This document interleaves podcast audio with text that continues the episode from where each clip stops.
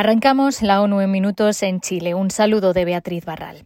El sistema de las Naciones Unidas manifiesta su preocupación por la violencia y los actos de xenofobia que han ocurrido en Tarapacá, en el norte del país, y que involucran a venezolanos, las comunidades fronterizas y a las fuerzas de seguridad. La ONU condena las agresiones a funcionarios de las fuerzas del orden público y los actos de discriminación y xenofobia ocurridos. Además, piden que no se utilicen hechos aislados para fomentar la discriminación y la violencia contra personas refugiadas y migrantes y que se tomen medidas que eviten que las tensiones se agraven.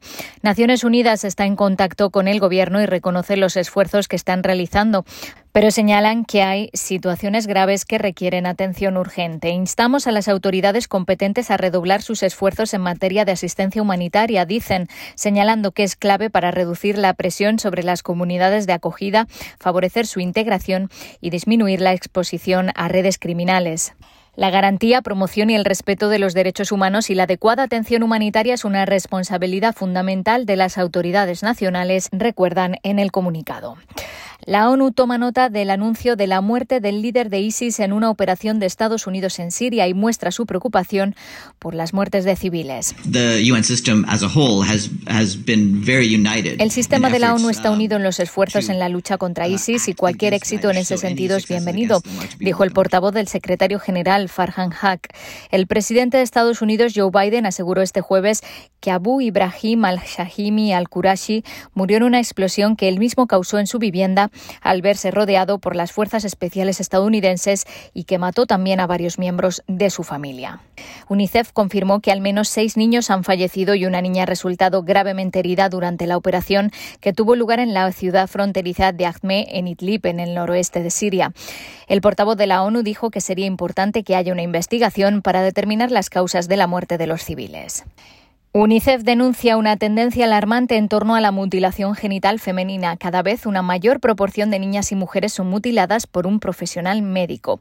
Alrededor de una de cada cuatro niñas y mujeres que han sido mutiladas, unos 52 millones en todo el mundo, fueron sometidas a esta práctica a manos de personal sanitario. Esta proporción es dos veces mayor entre las adolescentes, lo que indica el crecimiento de la medicalización de la práctica. Al menos 200 millones de niñas y mujeres vivas hoy en día han sido mutiladas. El COVID-19, el aumento de la pobreza, la desigualdad y los conflictos están exponiendo a millones de niñas a un riesgo mayor. UNICEF calcula que la pandemia pone en peligro a dos millones de niñas adicionales.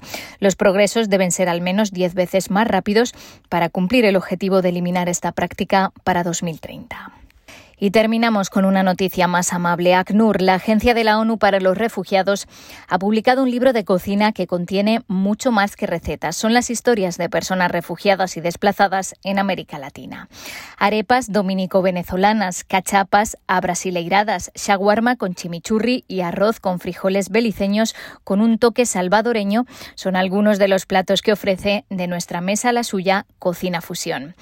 Esta receta es un reflejo de mí, una mezcla de dónde vengo y de dónde vivo hoy. Es una forma de dar las gracias y de representar a mi país, cuenta Mike, un venezolano en República Dominicana. El Nicacapín representa la unión de dos países, de Nicaragua, con ese gallo pinto que comía en casa de mi abuela, y el churrasco tan típico de Guatemala. Juntos representan la hermandad, dice Wilmer, un nicaragüense en Guatemala. El libro se puede descargar gratuitamente en la página web de ANUR. Hasta aquí las noticias más destacadas de las Naciones Unidas.